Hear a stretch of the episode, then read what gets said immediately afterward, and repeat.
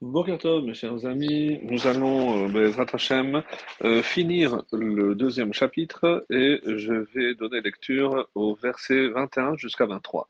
En ce temps-là, alors que Mordoché siégeait à la porte du roi, Bictana et Teresh, deux des eunuques du roi, gardiens du seuil, s'irritèrent contre le roi et cherchèrent à attenter à la vie du roi Assuérus. Mardoché eut connaissance du complot et informa la reine Esther qui en fit part au roi au nom de Mardoché.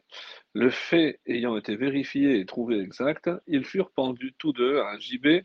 Cela fut écrit dans le livre des chroniques en présence du roi.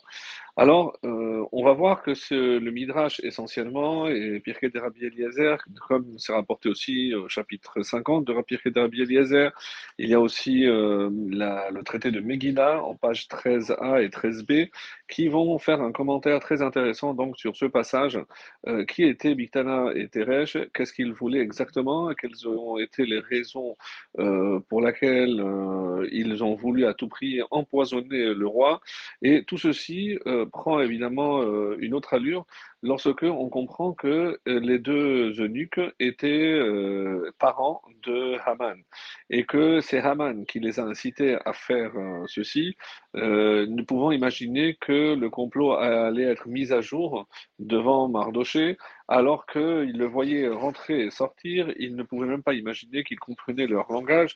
Et c'est pour ça que Mardoché maintenant va plutôt passer par l'intermédiaire d'Esther plutôt que d'aller lui directement en parler au roi, pour plusieurs raisons, comme on va le voir dans les différents commentaires.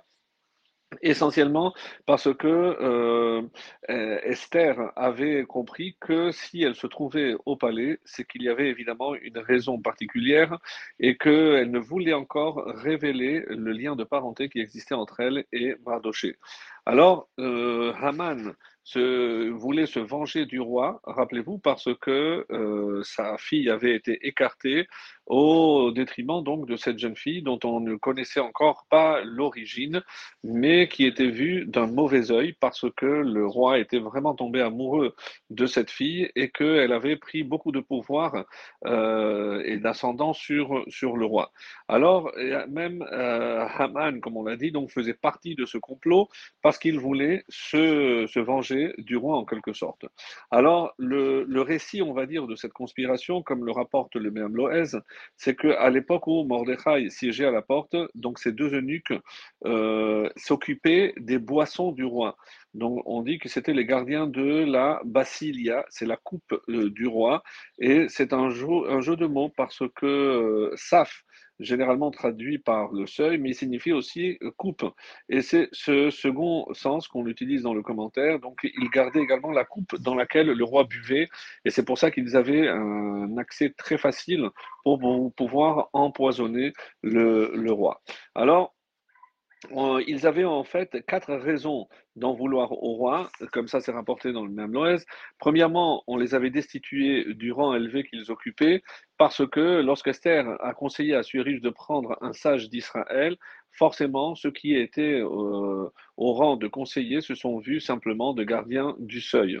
Et ils devaient rester continuellement debout sur le pas de la porte, tandis que Mordechai siégeait euh, il pouvait s'asseoir tranquillement. Deuxièmement, il le voyait juger les affaires civiles des Juifs dans le palais, palais, royal selon nos propres lois et non selon les leurs. Et il ne pouvait rien dire parce que Mardoché agissait selon l'ordre royal. Alors ensuite, euh, il voulait donc commencer par empoisonner Esther, parce qu'il pensait que c'était elle qui avait amené tout ce, euh, mal dans le palais, et ensuite poignarder euh, le roi Assuérus en disant que c'est Mordechai qui leur avait donné l'ordre. Donc ça, c'était euh, leur première intention, et le voyant tous les jours, c'est ça, ils n'arrêtaient, ils, ils, enrageaient. Alors, mais ils craignaient la vengeance du roi, hein, en s'attaquant à Esther et à lui, parce que, s'il commençait par euh, porter atteinte à Esther, donc le roi ne laisserait certainement pas passer. C'est pourquoi ils se sont dit, il vaut mieux tuer le roi en premier, qui a de nombreux ennemis, parce que euh, comme il, euh, il a fait du mal à Vashti, ne serait-ce que par exemple les amis de la fille Vashti, c'est-à-dire les amis du père de, de Vashti, Balthazar, sans compter aussi les officiers de Perse et de Mède, tous étaient furieux suite à ce rassemblement des jeunes filles qui s'était soldé donc par un échec. Donc il y avait plein de gens qui en voulaient au roi, donc ça pouvait passer. Troisièmement, Bikana Teresh avait des liens de parenté aussi avec Vashti, parce qu'ils étaient venus de Babylonie avec elle, et il ne pardonnait au roi de l'avoir tuée pour épouser Esther. Alors que s'ils avaient pris la fille d'Aman, comme c'était de la même famille, donc ça aurait été euh, une consolation euh, pour eux. Et enfin, à cette époque, la Perse, on dit, qu'était en guerre contre la Grèce, et ils projetèrent de décapiter euh, le roi Assuérus pour apporter la tête au roi de Grèce pour se mettre bien avec lui. au début, ils pensèrent l'empoisonner parce que le poison n'agit pas immédiatement, mais au bout d'une heure au moins. Et pendant ce temps-là, il s'affaiblira et on pourra l'étouffer. Et pour, pendant qu'il parlait, il mettait au point tout ce complot, euh, évidemment que euh, le, euh, ne pensait pas que Mordechai, qui était proche, comprenait aussi la langue, euh, comme c'est rapporté, que c'est en Megillah 7a et 13b, que c'était la langue tarse.